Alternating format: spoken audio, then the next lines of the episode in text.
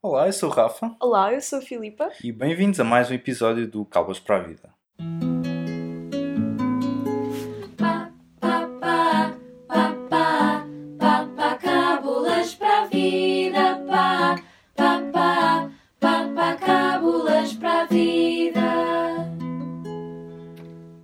Hoje vamos estar a falar um pouco sobre saúde mental. Para nos ajudar, nós falámos com a Carolina Cortês, que é uma das organizadoras do projeto Espaço e Existência, juntamente com a Rita Farias. E para ficarmos também um bocadinho mais informados, falámos com o GAP, que é o Gabinete de Apoio Psicopedagógico ao Estudante da Faculdade de Psicologia. Então, Filipa, achas que realmente há uma falta de informação tendo em conta a saúde mental?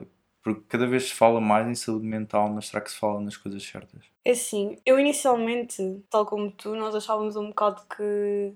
Agora não sei qual é a tua opinião relativamente a isso, mas no início nós achávamos que realmente havia falta de informação sobre este tema e que era um tema pouco falado. Mas depois de nos informarmos, seja com o GAP, seja com a Carolina, agora mudei um bocado a minha opinião. Eu acho que simplesmente existe muita informação, mas as pessoas não têm interesse de usar da melhor forma. Ou seja, é um bocado aquela expressão de eu não sei muito nem pouco e também não tenho interesse em aprofundar. Acho que é um bocado por aí. E o que é que tu achas? Eu acho que é um tema que as pessoas não sabem ainda muito bem como pesquisar. Eu acho que a nossa pronto, faixa etária mais jovem já tem um maior eh, know-how e se calhar perceber um Uhum. bocadinho melhor onde é que deve perguntar, quem é que deve perguntar. Mas acho que ainda há muita falta de noção em relação realmente aos problemas que afetam as pessoas, mesmo às condições específicas. Por exemplo, lança-se muito o conceito da depressão e da, da ansiedade, mas toda a gente está com sintomas de depressão ou com, com sintomas de ansiedade. Acho que cada caso é um caso e nós devemos sempre avaliar cada caso como ele é. Portanto,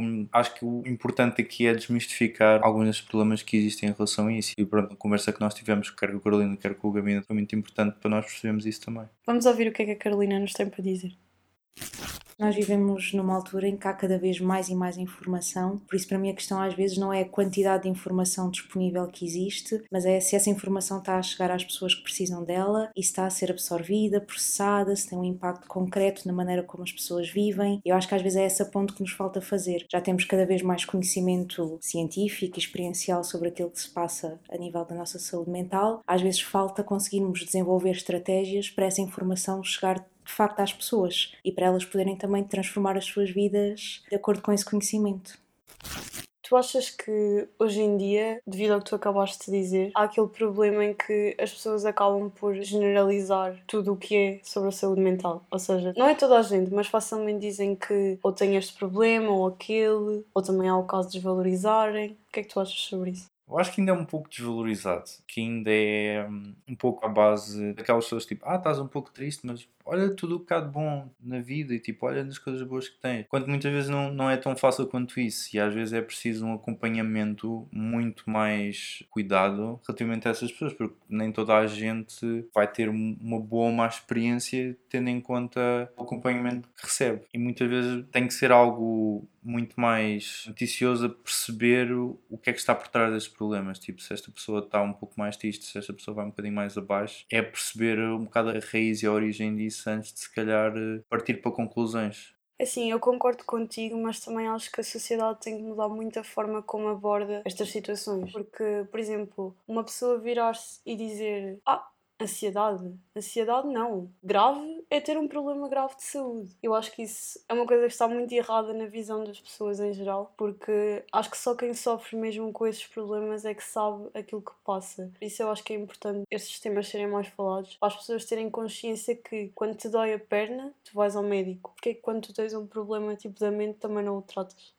Exato. Percebes? Eu, eu acho que há, há muito a dificuldade de perceber eh, que são problemas como os outros e há muito essa falta de compreensão de que é realmente preciso um processo, cuidado e atento aos detalhes da pessoa, tal como é a doença física. Quando, por exemplo, partes uma perna, há todo um cuidado para perceber, ok, que tipo de operação é que tu podes fazer, qual é o tratamento. Em relação à saúde mental é exatamente a mesma coisa, só que acho que as pessoas ainda não têm muito bem essa noção. Então falta não só consciencializar de que sim, existem pessoas com estes problemas, mas que sim, os tratamentos para estas pessoas são muito mais, se calhar, intensivos do que a maioria das pessoas acha. Uhum, Sim. Quando eu tenho mais acesso à informação sobre saúde mental e quando eu tenho acesso a recursos que me permitam aprender mais, transformar a maneira como eu vivo, como eu estou no mundo, isso vai me permitir estar muito mais satisfeito com aquilo que eu ando aqui a fazer, com aquilo que eu quero construir, com a minha capacidade de sonhar, mas também de concretizar esses sonhos e de poder ser eh, uma pessoa que me faz sentido, uma pessoa que eu quero de facto ser. E acho que também é por isso que isto é uma questão tão importante e tão fulcral nas, nas nossas vidas. Por exemplo, relativamente aos estudantes universitários, tu achas que, em geral, nós também estamos. Já não és estudante, mas já foste. Sim. Como é que achas que é a informação em geral?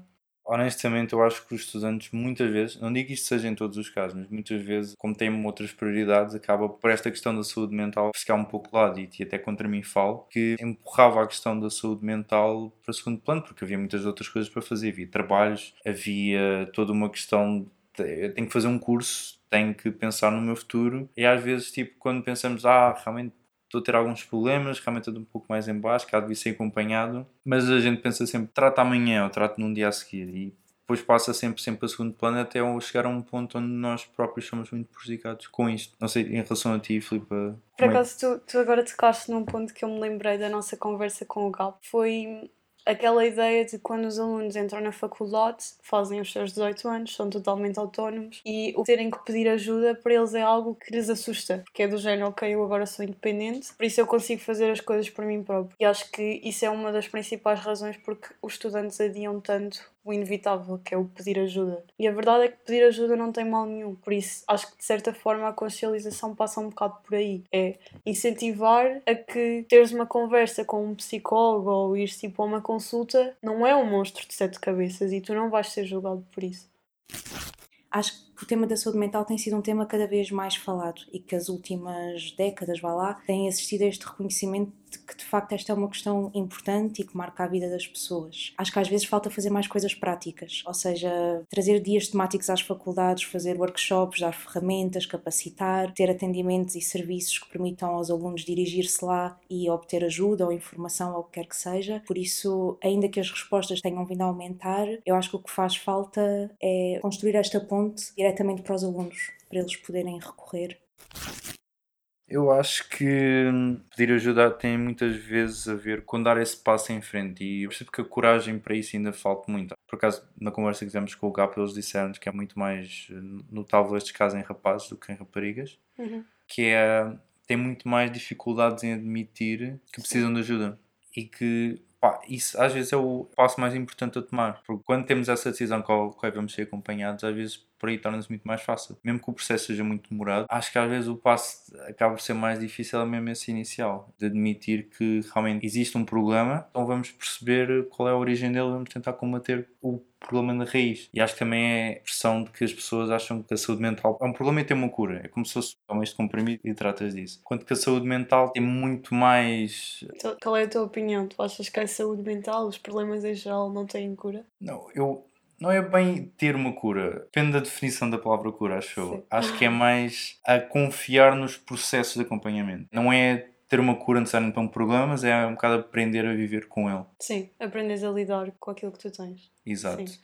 E nós criamos estruturas para saber lidar com esses problemas. E acho que é muito por aí onde vem o acompanhamento psicológico e acaba por ser importante as pessoas perceberem que não é tanto, ah, estás tipo X tempo num psicólogo e ficas curado. Não, tipo, o que tu vais fazer lá dentro é essencialmente um processo. Ela está, é um processo, é uma conversa contínua em que está um profissional a dar-te estruturas para tu saberes lidar com os teus problemas, sejam eles mais variados que eles sejam, porque lá está, como disse anteriormente, cada caso é um caso e acaba por termos que nos adaptar a cada pessoa.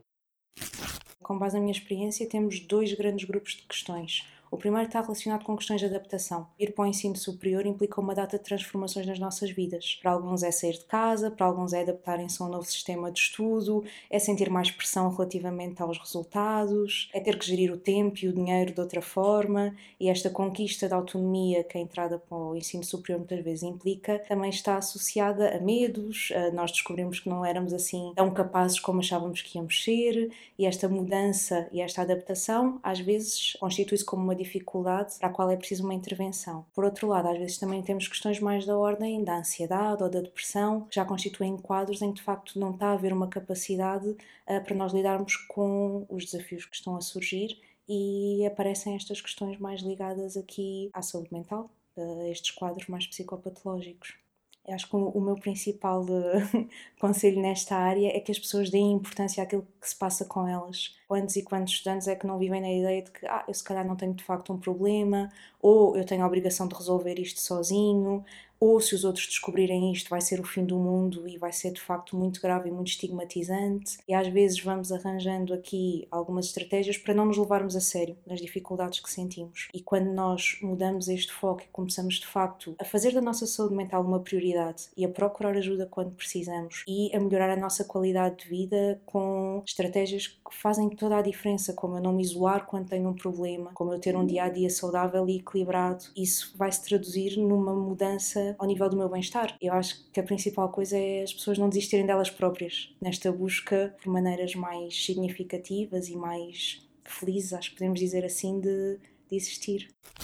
Isso pode ser considerado uma espécie de obstáculo para os estudantes, porque pensando assim numa perspectiva um bocado dos jovens, têm o curso, têm trabalhos, apresentações e não têm tempo. Ou seja, esse processo que tu falas vai-lhes implicar dedicação, porque não é uma coisa que é feita e curada de um dia para o outro. E eu acho que isso também é uma das razões que afasta os estudantes da procura de ajuda. Sim, eu acho que também vem de uma questão muito importante, que é as faculdades perceberem também que mais do que formar bons profissionais para o futuro é formar pessoas felizes. Porque para além de nós estarmos a fazer coisas que nós gostamos, é bom, é saudável nós sermos pessoas felizes com nós próprios. Não é só no que nós fazemos, não é só do que nós andamos a estudar, não é só em relação aos nossos resultados. Acho que é mesmo uma questão de logo ao início, quando estamos a fazer o curso, quando nos matriculamos, desde a primeira aula até à última, parte muito também dos docentes da faculdade, acho eu, incentivar aos alunos: olha, ok, é muito bom ter as boas notas, é, excelente, ou é bom ter este acompanhamento para o mercado de trabalho depois, mas é muito importante que tu estejas feliz contigo próprio e que sejas uma pessoa contente com aquilo que tu és e confiante e confortável com aquilo que tu essencialmente representas. Não, e... não sei o que é que tens a dizer um bocado sobre isto. Um, eu acho que as faculdades deviam sem dúvida investir mais nisso e eu acho que hoje em dia, não generalizando, mas há muitas que põem a questão da saúde mental de lado. Ou seja, nós estamos aqui para ensinar, estamos aqui para formar futuros trabalhadores trabalhadores e a questão da saúde mental tem que ser procurado fora daqui. E eu acho que isso não devia ser assim, porque nós estamos, no fundo, a construir o futuro motor do país, que são os jovens. E acho que as faculdades, mesmo tendo falta de recursos, porque agora nós temos consciência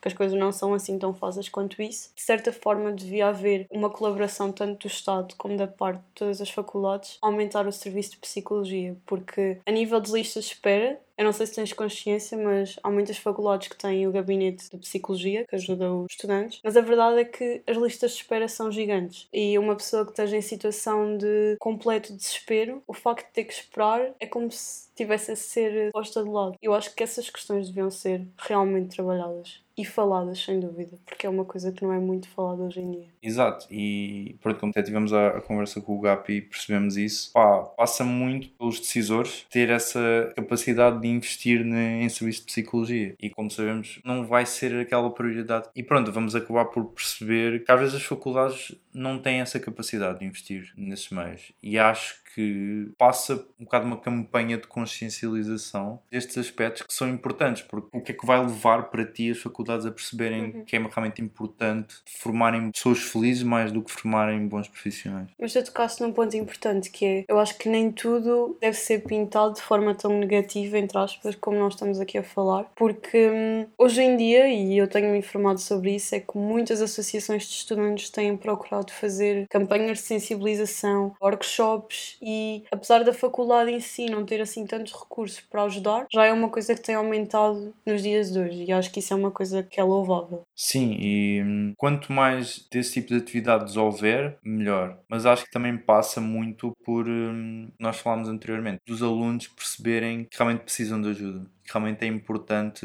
darem esse passo em frente. Acreditamos muito que quando nós vamos para uma faculdade, o nosso objetivo lá é tirar um curso, é sair de lá formados e capazes de integrar o mercado de trabalho, por exemplo. E às vezes não nos focamos tanto no como, como é que isto se pode fazer de uma maneira que não comprometa a minha saúde mental. Por isso, não é só termos alunos de sucesso, é termos alunos que sejam também felizes, satisfeitos, que estejam bem com a vida. Por isso, quando as faculdades definem isto como uma prioridade tão importante como as notas e o rendimento escolar, nós abrimos aqui um espaço para se começar a ter algumas iniciativas que vão sublinhar esta questão dos workshops, das formações, dos dias temáticos, das consultas de psicologia, do acompanhamento psiquiátrico, todas estas questões em conjunto vão permitir que de facto haja um foco também nesta questão da saúde mental e do, e do bem-estar. E as faculdades têm um papel importantíssimo, são uma interface gigante com todos os estudantes do ensino superior, por isso não podem ser descartadas nunca como um veículo para promover a saúde mental. Também para não pintarmos se calhar um cenário demasiado negativo, nós também temos a noção que toda esta questão da maneira como é tratada a saúde mental tem melhorado muito nos últimos tempos e já tem havido coisas positivas a acontecer no nosso país. Sim, olha, eu vou dar um exemplo que eu fiquei por acaso extremamente interessada em saber, que é hum, a Ordem dos Psicólogos dá prémios às empresas que têm melhor uh, taxa de saúde mental, sabias disso? Por acaso não sabia, não. É super interessante, não é? Exato, e acho que cada vez mais, por exemplo, eu que já tenho essa experiência no mercado de trabalho, sinto que as empresas também cada vez valorizam mais as pessoas como pessoas e não tanto como meios para chegar a um certo fim. Óbvio que os resultados importam, mas também é muito importante perceber se as pessoas estão contentes no seu lugar de trabalho e estão contentes a fazer o que elas fazem. Tivemos este exemplo nas empresas que cada vez mais se preocupam nesse sentido e acho que também é transpor um pouco destes bons exemplos que existem nas empresas, adotar as faculdades e aproveitar estes bons exemplos para o seu método de ensino. Eu acho que as pessoas deviam relacionar mais a produtividade com a felicidade. Sim. Colido muito os dois. E acho que muitas vezes as pessoas esquecem-se disso. Exato, e agora felizmente as empresas estão a perceber que uma pessoa que esteja mais feliz produz mais, uma pessoa que esteja mais contente com aquilo que faz, obviamente que vai ter um nível de produção mais elevado do que uma pessoa que não esteja feliz, não esteja contente. E, portanto, há esse cuidado em perceber como é que estas pessoas estão. Em termos de recursos humanos, nesta gestão, acho que tem melhorado bastante. Olha, e o que é que tu achas que as faculdades podiam mudar no seu método? Acho que é questão de valorizar os alunos pelo seu bem-estar, pela satisfação que têm ao fazer o curso, igual maneira ao ter boas notas. Sim, mas eu acho que não passa só por isso. Eu acho que ainda tem que haver muita mudança relativamente, por exemplo, às épocas de avaliação, aos horários dos estudantes. Isso contribui muito para um ano académico ou uns anos académicos extremamente estressantes e aterrorizantes. E acho que se a faculdade se focasse mais no soft skills das pessoas, não tentasse incentivar tanto a competição, eu acho que ia ser muito mais fácil viver a chamada vida académica. E, exato. E está nas mãos das faculdades proporcionarem essa experiência. Existem muitos estudantes que, como é primeira experiência que eles têm a lidar com coisas sozinhos, muitas vezes essa questão da saúde mental, como nós falamos, passa muito para o segundo plano. E acho que com toda essa gestão dos horários, com a gestão da maneira como fazem as avaliações, que às vezes são testes acima de testes acima de testes, isso obviamente que não vai contribuir para uma boa gestão, muitas vezes, do tempo e depois da, da saúde mental de uma pessoa, porque acaba por ser muito stress uh, ali junto Sim, e muitas vezes avaliam a própria capacidade, por exemplo, de decorar, do que propriamente a capacidade que o aluno tem para perceber aquilo. Exato. Porque nós agora sabemos que os tempos mudaram um bocado e que um aluno pode ter uma média excelente e se calhar não ter o que uma empresa precisa, os, os tais chamados soft skills. Então, então o que estás mesmo a sugerir é as faculdades mudarem um bocado a maneira como avaliam para esses soft skills entrarem mesmo como uma Sim. componente muito importante do nosso ensino. E também valoriza muito a parte prática, porque há um bocado aquele conceito que aquilo que os alunos estudam na faculdade não é exatamente a mesma coisa do que no mercado de trabalho. E acho que de certa forma as coisas deviam ser adaptadas, independentemente dos anos académicos serem os anos em que nós estamos a estruturar o jovem adulto e que ele está a ganhar todas as capacidades para ser adulto. Sim, sim. Mas pronto, acho que deviam ter isso em conta. E tu disseste aí muito bem que é uma altura nós estamos a formar-nos como adultos. Então, se alguma coisa corre mal em termos da nossa saúde mental, isso depois pode ter consequências graves de ir para a frente. E muitas vezes perguntas: Ah, mas isso aconteceu na, na tua adolescência, porque é que ainda não superaste isso? Porque não teve o tratamento necessário nessa altura. E isso parte não só das pessoas, podem sempre procurar essa ajuda, mas também das faculdades em criar estruturas em que avaliem esses princípios, avaliem esses soft skills, que depois vão ser importantes no mercado de trabalho. Acho que há aqui uma parte ativa que os estudantes podem ter que é o ir à procura. Às vezes parece que estamos muito sozinhos e muito isolados, e de repente, quando começamos a procurar, há uma data de recursos e de informações que nós só não sabíamos que elas estavam à nossa volta. Isto pode envolver, por exemplo, eu ir ao gabinete de apoio ao estudante que existe na minha faculdade, ou pode envolver eu ir, por exemplo, a uma consulta com o meu médico de família e falar sobre estas questões de saúde mental que me podem estar a afetar mais ou menos, ou recorrer a associações ou instituições que agora nós temos cada vez mais e até em áreas muito diferentes e que muitas vezes têm a porta aberta para nós nos podermos deslocar lá e saber mais. Acho é que isto também não é um esforço que tem que ser só dos estudantes, tem que haver aqui uma mudança contextual e social que também abra mais as portas e que se disponibilize mais a levar informação diretamente a quem precisa dela. Então, por exemplo, agora falando também um pouco com as pessoas que nos estão a ouvir, para quem realmente precisa de ajuda e quem quer ter essa ajuda, o que é que pode fazer? Que alternativas é que podem ver, tendo em conta que são estudantes? Então, no caso dos estudantes universitários, temos sempre a primeira opção dos gabinetes de psicologia das faculdades, que, vamos pôr aqui um parêntese, existem algumas faculdades que não têm especialistas, os, os psicólogos e pessoas formadas na área, mas sim, por exemplo, docentes que estão mais dentro desta questão de saúde, o que não é a mesma coisa, mas em caso de situação de alarme, é importante ter alguém com quem falar. Temos também a possibilidade do estádio universitário e do polo da ajuda, que disponibilizam vários serviços relacionados com este tema Existe a diferenciação entre bolseiro e não bolseiro, mas o preço acaba sempre por ser simbólico. Exato. Outra possibilidade também é mesmo recorrer ao médico de família, que depois vai reencaminhar para um psicólogo ou um psiquiatra, consoante também a, a, nossa situação. E outra possibilidade, mas também um bocado mais específica, para caso mesmo de urgência, existem as urgências dos hospitais, em que, nesses casos mais extremos, as pessoas podem ir lá e são acompanhadas por especialistas diretamente. Para além disto, existe também uma série de linhas de apoio que recomendo também a todos que pesquisem um pouco sobre isso, porque na internet existem vários números disponíveis que diz lá o horário e vocês podem ir lá e podem ver que tipo de apoio é que precisam mais e ajustar também às vossas necessidades.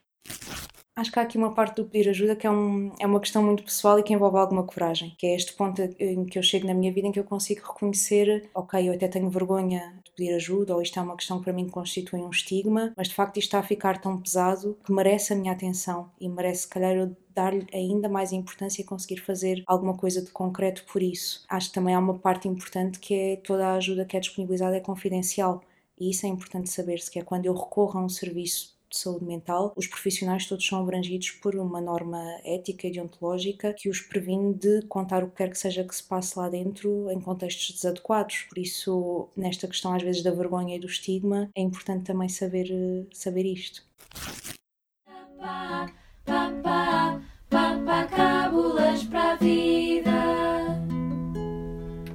Estamos quase a terminar o episódio. Rafa, que dicas é que tu tens para dar aos nossos ouvintes? Em relação à saúde mental, acho que o importante é mesmo a questão de. Vai haver muita coisa que vai se pôr no caminho das pessoas pedirem ajuda. Vai haver muito a priorização de outros aspectos, como o curso, como a vida social. Muitas coisas vão se meter no caminho e vão haver muitos aqueles pensamentos do género: ah, isto não vai resultar, ou tipo ah, vou estar num psicólogo e depois vou ser um bocado julgado pelos outros e isto parece que eu sou um bocado fraco. Acho que é essencialmente afastar muito estes pensamentos, pensar o melhor possível no futuro e perceber mesmo que problemas que existam agora depois vão se manifestar de maneira muito pior, muito mais intensamente no futuro. E acho que, como estudantes, estamos um bocado a formar-nos ainda, é muito importante investir nessa ajuda agora. Tipo, é um investimento vai demorar tempo, vai ser complicado muitas vezes, mas é mesmo para passar um pouco mais à frente do se calhar são filas super enormes para vamos tratar disto porque é um problema grave que eu tenho que resolver agora.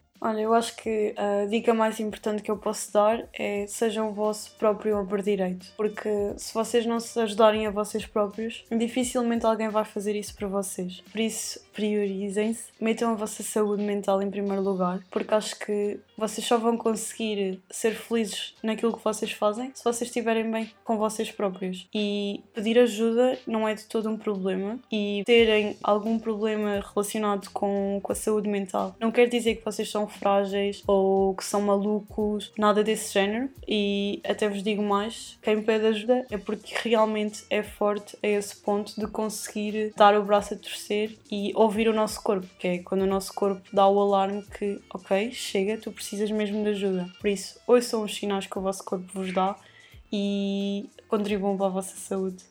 Exato. E eu, quero mesmo reforçar a importância que existe em haver um equilíbrio entre o trabalho e o nosso estado emocional. Lá está, falámos ao longo do programa de que é- é importante não só em termos de resultados, mas também se as pessoas estão realmente felizes naquilo que estão a fazer. E é esse pensamento que tem que haver para o resto da vida e começa agora. E eu acho que é muito importante os estudantes perceberem que o curso faz, mas a saúde vem sempre em primeiro lugar, como estavas a dizer. Verdade. Relativamente a estas dicas, a Carolina Cortês também tem algumas para vos dar.